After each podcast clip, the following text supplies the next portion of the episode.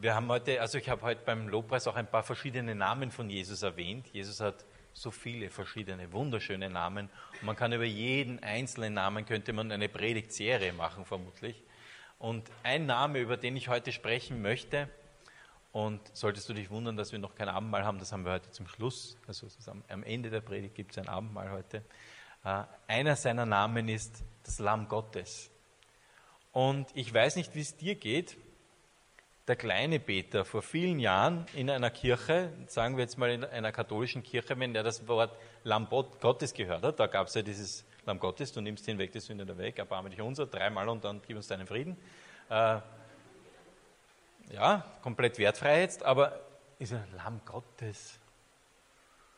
Ja, ich meine, Gott hat die Tiere erschaffen, irgendwas dürfte mit diesem Lamm auf sich haben, das ist irgendwie das Lamm Gottes und wusste eigentlich nicht, so recht, was das bedeuten soll.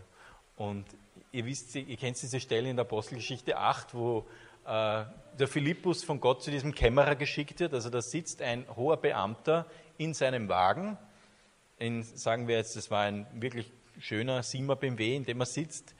Und Gott sagt zu ihm, Philippus, halt dich zu diesem Wagen und er steigt auf den Beifahrersitz und redet mit diesem Kämmerer. Er spricht ihn an, er sagt, was liest denn du da? Und der, dieser Kämmerer liest Jesaja. Und in Jesaja 53 so eine wunderschöne Schriftstelle. Ich werde es jetzt nicht ganz vorlesen, als Hausübung, wenn du möchtest, dann lies Jesaja 53. Da geht es nämlich um dieses Lamm, das seinen Mund nicht auftut vor dem Scherer. Und er sagt so: Ja, von wem ist da die Rede? Wer nimmt hier die Sünden der Welt weg? Und der Philippus, Philippus setzt sich zu ihm und predigt ihm. Und er, und er macht ihm das ganze Evangelium auf und erzählt ihm, wer dieses Lamm Gottes ist. Und für mich gibt es heute wieder zwei ausformulierte Ziele. Das eine ist, wir sollten herausfinden, warum wird Jesus das Lamm Gottes genannt und dass wir lernen, das Blut Jesu, also das Lammesblut in unserem Leben in Anspruch zu nehmen, was das bedeutet. Das sind meine zwei Ziele. Himmlischer Vater, ich danke dir, dass du mich eingesetzt hast zu diesem Gottesdienst, dass es deine Worte sind, die gesprochen wird, nicht meine. Ich bitte dich, dass es auf guten, wirklich vorbereiteten Boden fällt, denn dein Wort bringt viel Frucht, Jesus. Amen. Also ziemlich am Anfang vom Johannesevangelium, in Johannes 1, Verse 19 bis 30, ähm, ich werde es jetzt sinngemäß wiedergeben, Johannes der Täufer, der tauft zur Buße. Ihr wisst, er ist an diesem Fluss, er tauft und die Leute kommen und er, er tauft Johannes der Täufer, heißt schon so, äh, zur Umkehr.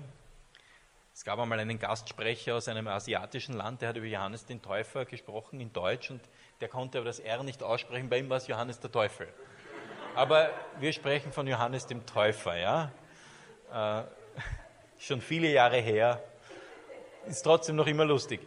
Äh, Johannes der Täufer und, und das macht irgendwie die Obrigkeiten nervös. Die sagen, was ist jetzt, was ist da los? Ein Aufruhr. Wir hätten es gern bitte immer gleichbleibend, bitte immer schön brav, bloß kein Krawall. Und die schicken dann die Schriftgelehrten und Leviten zu ihm, zum Johannes den Täufer, und sagen, wer bist du? Wer bist du? Sie stellen ihm einige Fragen und dann sagt er, nein, ich bin nicht der Christus. Um das einmal klar zu machen, ich bin nicht der verheißene Messias. Dann fragen sie weiter, bist du Elia? Und er, nein, ich bin nicht Elia. Dann sagen sie, bist du der Prophet? Sagt er, na, bin ich auch nicht. Dann, ja, bist du dann? Und er zitiert Jesaja 40 und er sagt, ich bin die Stimme eines Predigers in der Wüste, ebnet dem den Weg des Herrn, wie der Prophet Jesaja gesagt hat. Also er, er hat genau gewusst, wer er ist im Wort Gottes. Das ist auch eine sehr wertvolle Wahrheit, wenn man weiß, wer man ist in, im, im Wort Gottes. Und dann geht die Geschichte weiter und plötzlich taucht Jesus auf auf der Szenerie. Jesus, 30 Jahre alt, bis jetzt kein Wunder gewirkt, nichts im Dienst getan. Er ist nur gewachsen in der Gunst bei Gott und bei den Menschen. Das war so seine, die ersten 30 Jahre. Und dann taucht Jesus auf bei Johannes dem Täufer. Und wie er ihn schon sieht, der Johannes den Täufer, sagt er, also im Vers 29, am nächsten Tag sieht Johannes, dass Jesus zu ihm kommt und spricht, siehe, das ist das Lamm Gottes, das der Welt Sünde trägt. Und ich liebe diese Aussage, die ist so, oh, so reich. Wo er sagt, das, der da, der da, der den, den Hügel runterkommt, ich sehe das immer so vor meinem Auge, Das ist Jesus mit seinem langen Gewand und Rauschebart und so stellt man sich halt vor. Ja. Ich weiß auch nicht warum, aber vielleicht sind wir so geprägt. Und der kommt da mit seinen Sandalen den Berg herunter und der Johannes sieht ihn schon aus der Ferne und sagt, das, das ist er. Deswegen bin ich da. Deswegen, dem, für den habe ich den Weg bereitet. Und Jesus widerspricht ihm nicht.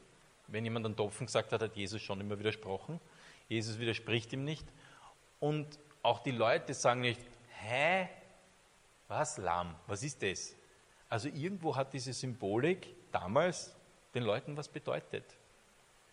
Mir damals, äh, Pfarrkirche Bertelsdorf, kleiner siebenjähriger Peter, keine Ahnung, hatte keine, keine Ahnung darüber. Aber die Leute damals haben gewusst, die haben eine, eine Bedeutung verstanden, was, das, was denn das bedeutet.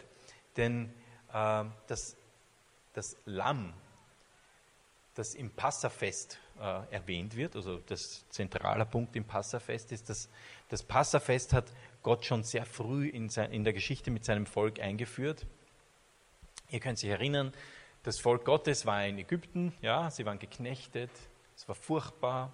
Also am Anfang war es schön, aber dann sind sie immer mehr geworden, dann haben die Ägypter sie unterdrückt und geknechtet. Und äh, es gibt verschiedene Zahlenangaben, wie viele sie waren, aber sie waren auf jeden Fall sehr viele. Es waren schon sehr viele. Das Volk Gottes ist explodiert, das hat die Ägypter nervös gemacht, weil, äh, ja, weil die waren vorher, dann waren die Ägypter schon in der Minderheit schon langsam. Und ihr kennt diese Szene, wo Gott das Volk, sein Volk aus Ägypten rausführt. Ja? Darauf möchte ich jetzt gar nicht zu sehr eingehen, aber in der Nacht, bevor das passiert ist, das ist diese Nacht, wo er das Passafest eingesetzt hat. Das kann man im 1. Mose, äh, ah, im 2. Mose 12, 1 bis 36, für die, die mitschreiben und das zu Hause nachstudieren wollen und schauen, ob das auch wirklich stimmt, äh, kann man das nachlesen dass Gott in der Nacht vor dem Auszug aus Ägypten seinem Volk ganz klare Anweisungen gibt, aber Gott hat immer ganz klare Anweisungen. Also lasst da nicht viel Raum für Interpretation. Äh, ganz klare Anweisungen und dass jede Familie, zusammen, kurz zusammengefasst, ein fehlerfreies Schaf opfern soll. Also sie sollten ein fehlerfreies Schaf oder eine Ziege auswählen, also ein Lämpchen in jedem Fall und sollen von diesem Blut dann die Türpfosten bestreichen, also quasi den Eingang von zu Hause, ja? Also den Eingang, wo alles reinkommt. Ihr kennt dieses, diese Szene hoffentlich. Ähm, Im Vers 12 geht es dann nämlich so, denn ich will in derselben Nacht, sagt Gott, durch Ägyptenland gehen und alle Erstgeburt schlagen unter dem Ägyptenland, unter Mensch und Vieh und will Strafgericht halten über alle Götter der Ägypter. Ich bin der Herr. Und der Vers 13, den sollte ich da haben. Ähm, ja, da. Im Vers 13. Dann aber soll das Blut euer Zeichen sein an den Häusern, in denen ihr seid. Wo ich das Blut sehe, will ich an euch vorübergehen, und die Plage soll euch nicht widerfahren, die das Verderben bringt, wenn ich Ägyptenland schlage. Ihr sollt an diesem, an diesem, Tag als, diesen Tag als Gedenktag haben und sollt ihn feiern als ein Fest für den Herrn und so weiter. Und ihr sollt dieses Fest immer weiter feiern. Und Gott war es wichtig, dass sein Volk das genauso macht, damit seinem Volk nichts passiert. Denn Gott hat zulassen, dass der Verderber in dieser Nacht zugeschlagen hat. Also Gott bringt jetzt keinen um in dem Sinn, aber dass der Verderber, kann man dann lesen, hat die Erstgeburt geschlagen, alle Erstgeborenen. Also vom, Pharao, vom Burm vom Pharao bis runter zum erstgeborenen Kanickel, versteht's, bis runter zu jedem Vieh. Das war den Ägyptern dann zu viel. Da haben sie dann gesagt, okay, lasst sie ziehen lasst sie ziehen. Gebt ihnen noch haufenweise mit. Also das Volk Gottes ist überhäuft mit Schätzen und mit vielen Dienern und allem Pipapo ausgezogen. Aber wichtig ist für mich äh, dieses Opferlamm. Und jeder hat gewusst, nachdem dieses Fest eingesetzt war, wovon Johannes der Täufer hier spricht. Und das Interessante ist, wichtig war gar nicht so sehr der Zustand des Opfernden, dass er sagt, jede Familie muss sich heiligen und muss sündenfrei leben und darf dann dieses, egal welches Schaf, opfern, sondern es ging darum, jede Familie, jede Familie sollte dieses Lamm opfern, das aber ohne Fehler sein musste. Und wir wissen, das Alte Testament ist ein Schatten vom Neuen. Also vieles, viele Geschichten sind tatsächlich passiert, sind aber ein Schatten von dem, was gekommen ist in Christus. Auf jeden Fall trägt ihnen dann auf, äh, dieses, dieses dieses, diesen Brauch einzuhalten und das Passafest zu feiern. Interessant ist, zum Blut haben wir manchmal ein bisschen ambivalentes Verhältnis. Manche sagen, ich falle um, wenn ich Blut sehe, oder Blut, darüber redet man nicht, das ist irgendwie grauslich.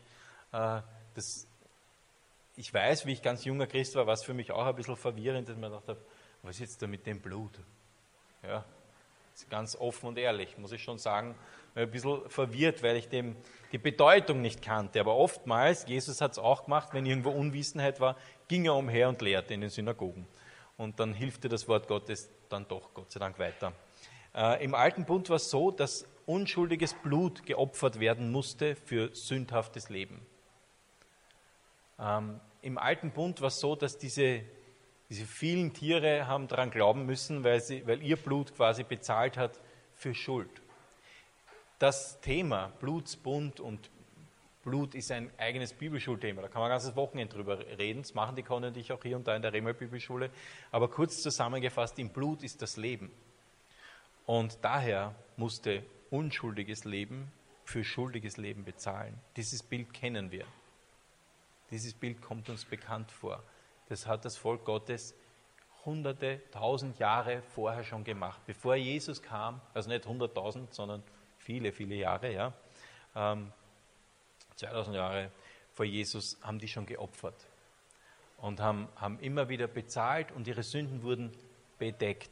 Die Sünden waren noch da, aber sie waren bedeckt. Und dann konnten sie in Gottes Angesicht, sie konnten Vergebung erlangen. Äh, so war das im alten, im alten Bund. Und dieses Blut des Passalams hatte eben diese Kraft, dass sie bewahrt wurden, dass sie nicht sterben mussten. Und offensichtlich war es äh, Gott sehr wichtig, dass das Volk sich immer wieder daran erinnert, dass das Blut des Lammes sie beschützt hat, weil sie haben ja das jedes Jahr am 14. April, ich glaube, er hat sogar gesagt, dieser Monat soll der erste Monat sein. Wir sagen heute April dazu. Und es soll am 14. Tag sein. Also Gott hat wirklich festgesetzt, genau so macht er das. Dieses Lamm wird dann auch genau so zubereitet und auch das hat alles Bedeutungen. Also wer sich damit beschäftigen möchte, da gibt es sich auch viele Bücher drüber. Wichtig war einfach nur, dass sie, es gibt zu allem immer viele Bücher, äh, wichtig ist für mich dieses stellvertretende Lamm Gottes. Schon langsam kommt ein bisschen Licht hinein, äh, für die, die es noch nicht gewusst haben, äh, was dieses, wer dieses Lamm ist und was, das, was die Bedeutung dahinter ist. Im, Im, Neuen Testament treffen wir auch auf das Passafest. Ähm, Jesus war dort. Ihr wisst, wo er abgehauen ist, wo seine Eltern ihn gesucht haben, im Lukas 2. 41 und 42 und seine Eltern gingen alle Jahre nach Jerusalem zum Passafest. Also Jesus war das auch äh, bekannt. Und als er zwölf Jahre alt war, gingen sie hinauf nach dem Brauch des Festes. Also dieses Passafest wurde über tausend Jahre immer gefeiert und man hat sich immer daran erinnert, dass dieses, dieses Lamm, das Blut des Lammes hat bezahlt. Und wir wissen, dass auch Jesus hat mit seinen Jüngern das Passafest gefeiert. Äh, Im Lukas 22, also wir finden es dreimal, glaube ich, in, in, in, den Evangelien, aber im Lukas 22 gefällt es mir besonders gut. Da lese ich wieder ein bisschen mehr vor. Es kam nun der Tag der ungesäuerten Brote, an dem man das Passalam opfern musste. Und er sandte Petrus und Johannes und sprach, geht hin und bereitet das Passalam, damit wir es essen. Und sie fragten, wo willst du, dass wir es bereiten? Und das liebe ich so an Jesus. Jetzt kommt da wirklich ein steile Art und Weise zu sagen, wo sie denn feiern werden. Er sprach zu ihnen, Sie, wenn ihr hineinkommt in die Stadt, da wird euch ein Mann begegnen, der trägt einen Wasserkrug. Folgt ihm in das Haus, in das er hineingeht. Okay, jetzt versetz dich mal in die Schuhe von den zwei. Ne?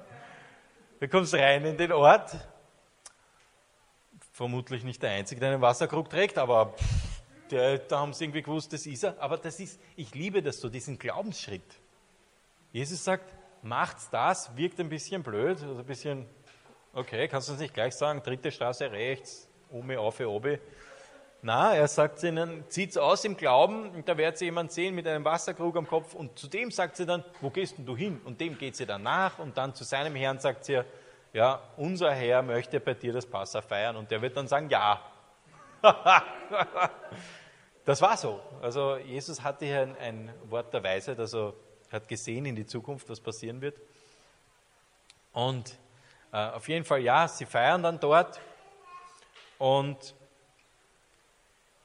Jesus sagt im Vers 15, und das gefällt mir so gut, deswegen habe ich diese Version genommen, mich hat herzlich verlangt, dies Passalam mit euch zu essen, ehe ich leide. Denn ich sage euch, dass ich nicht mehr essen werde, bis es erfüllt wird im Reich Gottes. Aha. Es gibt also scheinbar eine Erfüllung für dieses Passalam. Scheinbar löst sich dieses Bild irgendwann einmal auf in ein, in ein echtes, in etwas Echtes. Also noch echter als ein Lamm. Ähm, und er nahm den Kelch, dankte und sprach, nehmt ihn und teilt ihn unter euch. Denn ich sage euch, ich werde von nun an nicht mehr trinken vom Gewächs des Weinstocks, also Traubensaft, bis das Reich Gottes kommt. Und er nahm das Brot, dankte und brach es und gab es ihnen und sprach, das ist mein Leib, der für euch hingegeben wird. Das tut zu meinem Gedächtnis. War für mich als kleiner Peter auch immer schwierig. Was ist mit seinem Gedächtnis? Hat der Gedächtnisschwierigkeiten? Will natürlich heißen, in seinem Andenken immer wieder, ja, ist keine Gedächtnisstütze. Desgleichen auch den Kelch nach dem Mahl und er sprach, das ist so steil, einer der steilsten Sätze überhaupt. Dieser Kelch ist der neue Bund in meinem Blut, das für euch vergossen wird. Aha, also gibt es scheinbar etwas mit Bünden, einem Bund und mit Blut. Und scheinbar ist es Jesus sein Blut, das diesen Bund geschlossen hat. Wir wissen, Jesus war perfekt Mensch, perfekt Gott. Er war zur selben Zeit 100% Mensch, 100% Gott. Mathematisch unlogisch, bei Gott funktioniert das. Und er hat in sich einen Bund geschlossen, nämlich der Mensch Jesus Christus hat einen Bund mit Gott geschlossen. Und das Geniale ist, dass dieser Bund nicht gebrochen werden kann. Wir wissen, es gab im Alten Testament, das zieht sich durch, ich schreibe gerade eine Arbeit über dieses Thema, die, Alt, die Bünde im Alten Testament. Äh, und da siehst du, dass, das, dass sie es nicht immer eingehalten haben. Ja? Ein Bund ist an sich etwas, was man einhält, wo man, wo man dann mit Blut besiegelt, ja, alles, was mir gehört, gehört dir, alles, was dir gehört, gehört mir, ich stehe dazu. Äh, aber dieser Bund, den Jesus hier besiegelt mit seinem Blut, der kann nicht gebrochen werden. Ein unbrechbarer Bund. Jeder, der in diesen Bund eintritt, der ist für immer dabei. Und du kannst es eigentlich nicht verbocken. Ähm, Jesus hat gewusst, dass er das Lamm, das dazu, dazu berufen war, das Lamm Gottes zu sein. Wir wissen nicht, wann er in diesen 30 Jahren herausgefunden hat, ich bin der Messias. Im Wort Gottes steht von mir. Meine Mama hat es mir erzählt, wir wissen das nicht. Das sind sicher eine der Fragen, die ich dann im Himmel beantwortet bekomme. Wie hat Jesus, hat er das schon als, die Linda da hinten ist eineinhalb Jahre alt, hat das in dem Alter schon gewusst? Das wissen wir nicht. Äh, aber auf jeden Fall hat es, irgendwann hat er es gewusst. Und er hat gewusst, ja, ich bin der Messias. Ja, ich bin vom Josef und von der Maria der Bur, aber ich bin der Messias, ich bin der Sohn Gottes. Ich bin berufen, als Lamm Gottes in diese Welt zu kommen. Ich bin berufen, dieses finale Passer zu sein, dieses endgültige Lamm, dessen Blut vergossen werden muss. Unschuldiges Blut für schuldiges Leben, aber ein für alle Mal. Wir brauchen nicht mehr opfern, gar nichts, weil Jesus ist dieses finale Opfer. Er hat das gewusst. Im alten Bund haben sie immer wieder opfern müssen, immer wieder. Du siehst sogar bei Noah. Der Noah steigt aufs Boot, nimmt von jedem Viech zwei und auch noch ein paar Opfertiere für den Fall, dass in, den, in der Zeit der Flut irgendwas passiert, wo sie Sünden begehen und opfern müssen. Und das war gang und gäbe. Also man, wenn man irgendwas angestellt hat, dann hat man, hat man geopfert. Ähm, Im Alten Bund. In Hebräer 9, Vers 12 lesen wir was Geniales. Er ist doch nicht durch das Blut von Böcken oder Kälbern, sondern durch sein eigenes Blut ein für alle Mal in das Heiligtum eingegangen und hat ewige Erlösung erlangt. Jesus, der gestorben ist und bevor er auferstanden ist von den Toten, hat er sein Blut dargebracht als ewiges, als ewiges Opfer, als Blut der Erlösung, als ewigen Preis. Und wir müssen nicht mehr opfern. Also ein Altar macht in einer Kirche keinen Sinn. Wir müssen nicht opfern. Jesus ist das letzte Opfer. Und wenn wir an Jesus glauben, und das heißt also daran, dass er der Sohn Gottes ist, dass er auf die Erde gekommen ist, dass er ein perfektes Leben gelebt hat, indem er einfach herumgezogen ist und nur Gutes getan hat. Jesus, du bist einfach so cool. Da, dass, dass, wenn wir daran glauben, dass er sein Leben für uns niedergelegt hat und seinen Tod, dass sein Tod am Kreuz stellvertretend für uns war, das ist die Strafe, die wir verdient haben, so hart sich das anhört. Im Römer 3, 23, wir lesen ganz klar, wenn du den ersten Fehler gemacht hast, die erste bewusste Sünde, dann hast du es eigentlich schon verpasst. Aber Jesus hat für dich bezahlt. Und wenn du das glaubst, dass er für dich stellvertretend bezahlt hat, dann gehört das alles dir. Er ist von den Toten auferstanden und hat den Tod besiegt. Wir müssen nichts mehr opfern. Jesus hat das ein für alle Mal mit seinem Blut erledigt. Gott hat schon lang bevor Jesus, bevor Jesus dann als Mensch hier auf der Erde war, gewusst, dass dieses Sündenproblem, dafür braucht man eine Lösung. Und in Jesaja 1, 18 steht, so kommt denn nun und lasst miteinander rechten, spricht der Herr. Wenn eure Sünde auch blutrot ist, so soll sie schneeweiß werden. Und wenn sie rot ist wie Purpur, so soll sie doch wie Wolle werden. Gott macht hier ein so ein schönes Bild, dass ganz egal, wie gut oder wie schlecht du glaubst, dass du bist, der Preis, den Jesus bezahlt hat, der ist genug. Der macht dich komplett rein und weiß. Wir stehen vor Gott und das ist so eine Halleluja-Situation komplett rein. Komplett. Nichts steht zwischen dir und Gott. Nichts. Und wenn du sagst, war sie eh, dann meditiere darüber. Das ist nämlich etwas, eine Wahrheit, die, äh, die, eine der tiefsten Wahrheiten, die wir wissen können, wo wir sagen können, danke Jesus. Danke Jesus, dass du bezahlt hast, dass ich nicht bezahlen muss. Du warst einzig, der einzige Weg, den es gab, um zu bezahlen für die Sünde der ganzen Weltheit, äh, Menschheit. Ähm, Im 1. Korinther 11, ihr kennt diese Schriftstelle, möchte ich auf jeden Fall noch lesen, bevor wir äh, dann nachher zum Abendmahl kommen. Da steht, der Herr Jesus in der Nacht, da verraten ward, nahm das Brot, dankte, brach's und sprach, das ist mein Leib für euch. Das tut zu meinem Gedächtnis. Desgleichen nahm auch den Kelch nach dem Mahl und sprach, dieser Kelch ist der neue Bund in meinem Blut, das tut so oft ihr daraus trinkt, aus meinem Gedächtnis. Denn so oft ihr von diesem Brot esst und von dem Kelch trinkt, verkündigt ihr den Tod des Herrn, bis er kommt. Wer also unwürdig von dem Brot isst oder von dem Kelch des Herrn trinkt, der wird schuldig sein am Leib und Blut des Herrn. Der Mensch prüfe sich aber selbst, und so esse er von diesem Brot und trinke von diesem Kelch. Denn wer isst und trinkt und nicht bedenkt, welcher Leib er ist, der trinkt und isst sich selbst zum Gericht. Denn darum sind auch viele Schwache und Kranke unter euch und nicht, viel, nicht wenige sind entschlafen. Also man soll sich, bevor man das Abendmahl einnimmt, selber beurteilen. Moment einmal, du hast ja gerade gesagt, das ist das ein für alle Mal, erledigt alles und ich kann jetzt eigentlich alles, alles ist egal. Na, so ist es nicht. Ja, wir haben das Ticket in den Himmel, ja, mit Jesus. Mit Jesus, wenn Jesus dein Herr ist, kommst du, wenn du irgendwann einmal deinen letzten Staufer machst, irgendwann spät, irgendwann, dann kommst du in den Himmel. Aber es gibt noch Dinge, die zwischen dich und Gott kommen können in deiner Beziehung zu ihm.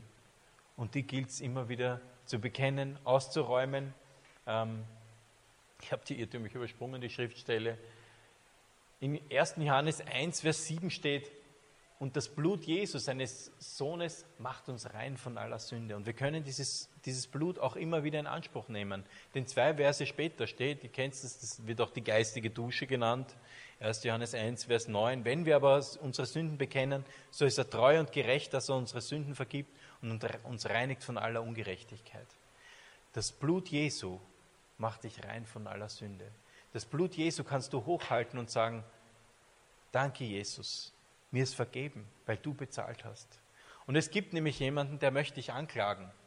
Ihr wisst, es gibt einen Ankläger der Brüder und Schwestern, den Teufel, der nichts anderes macht, das ist sein Business, als zu lügen und dich anzuklagen. Und er versucht dich fertig zu machen. Aber die gute Nachricht ist, wir haben den Sieg, denn wir haben das Blut Jesu Christi. Das ist der, Kampf, das ist der, der, der Preis, der bezahlt wurde. Aber das Blut Jesu spricht so viel besser als das Blut, das früher geopfert wurde. Das Blut Jesu spricht, du bist gerechtfertigt, du bist geheilt. Da ist Kraft, da ist Heilung, da ist Vergebung, all das im Blut Jesu. Und ich habe äh, auch jetzt in der Woche in einem Buch ein bisschen geschmökert, Das Blut und die Herrlichkeit von der Billy Brim. Da gibt es so viele Zeugnisse darin, wenn Leute das Blut Jesu proklamieren und anwenden, wenn sie sagen, ich stelle den oder die unter, den, unter das schützende Blut Jesu. Das hat eine Kraft heute auch noch. Du kannst das Blut Jesu anwenden. Es ist eine, eine wunderbare Sache. Und wenn wir Abendmahl feiern, dann erinnern wir uns einfach wieder daran. Ah, okay, aber ich möchte mich nicht nur erinnern, dieses Gedächtnis, ja, sondern ich möchte es anwenden. Ich möchte das Blut Jesu jetzt anwenden. Ich möchte sagen, ja, Herr, ich, ich, ich lege alles vor dich, was, was, was mich trennt von dir, aber ich glaube einfach daran, dass es dein Blut ist, das bezahlt hat, ein für alle Mal. In der Offenbarung äh, 12, meine letzte Schriftstelle, Und sie haben ihn überwunden durch des Lammes Blut und das Wort ihres Zeugnisses und haben ihr Leben nicht geliebt bis in den Tod. Das ist doch interessant. Sie haben ihn, den Ankläger, also es gibt jemanden, der dich anklagt, das ist keine gute Nachricht, es ist aber so, es gibt einen, der versucht, dich immer runterzudrücken. Ähm, Freunde von uns, die waren ganz jung in der Bibelschule, das ist schon fast 20 Jahre her, und die haben einmal in der Nacht so eine, so eine Heimsuchung gehabt, so eine un, unheimliche, ja. Die haben plötzlich so eine dunkle Gegenwart in ihrer Wohnung gespürt und das ist jetzt eigentlich nichts Beunruhigendes. Die waren aber voll fertig. Die haben mich gewusst, was machen wir jetzt, was machen wir jetzt? Und es war drei in der Früh, in ihrer Verzweiflung haben sie einen anderen Christen, einen Älteren in der Gemeinde angerufen und gesagt, Ma, es ist so eine furchtbare, düstere Gegenwart in unserer Wohnung. Und der, der abgehoben hat, Gott sei Dank haben sie den richtigen angerufen, der Sigi Heindl sagt, ah, so, das ist ja nur der Teufel. Ja, der ist unter euren Füßen, du müsst einfach nur sagen. Das Blut Jesu anwenden. Und die so, ach so, ja, danke. Hm. Gott sei Dank sind sie nicht an irgendeinen religiösen Vogel geladet, der dann 30 andere Leute aufweckt. Ah, müssen wir einen Gebetskreis machen, weil bei denen zu Hause. Nein, nein, Gott möchte nicht, dass wir Unmündige sind. Das ist auch eines unserer, Hauptvisi ein, unserer Hauptziele hier in der Gemeinde, dass wir nicht mehr Unmündige sind, sondern dass wir mündig werden als Christen, dass wir nicht die anderen für alles brauchen, sondern dass wir aufwachsen und reif werden in Christus. Und dazu gehört einfach auch das Blut Jesu anwenden in deinem Leben. Ja? Denn du kannst ihn, den Ankläger, überwinden durch das Blut des Lammes. Weil wenn du das Blut Jesu erwähnst, muss er fliehen. Das hasst er. Wir lieben es. Wir lieben das Blut Jesu, denn es hat bezahlt. Ein für alle Mal. Und ihr dürft gern euch die Elemente schon holen. Und essen und trinken tun wir dann gemeinsam, also nicht gleich loslegen vor lauter Hunger und Durst. Das hat Paulus den Korinthern auch gesagt, bitte wartet aufeinander und wenn ihr einen Hunger habt, esst es aus. Ja. Es reicht eh nicht, um den Hunger zu stillen. Halleluja. Danke, Jesus, dass du das Lamm Gottes bist. Dass wir dein Blut, Jesus, proklamieren können, in Anspruch nehmen können. Halleluja. Danke, Jesus.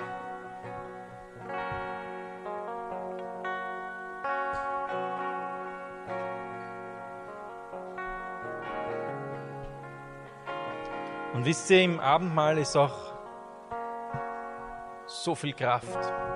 Und wir haben schon viele, viele, viele Zeugnisse gehört und erlebt, wo Menschen in dieser Zeit im Abendmahl geheilt wurden.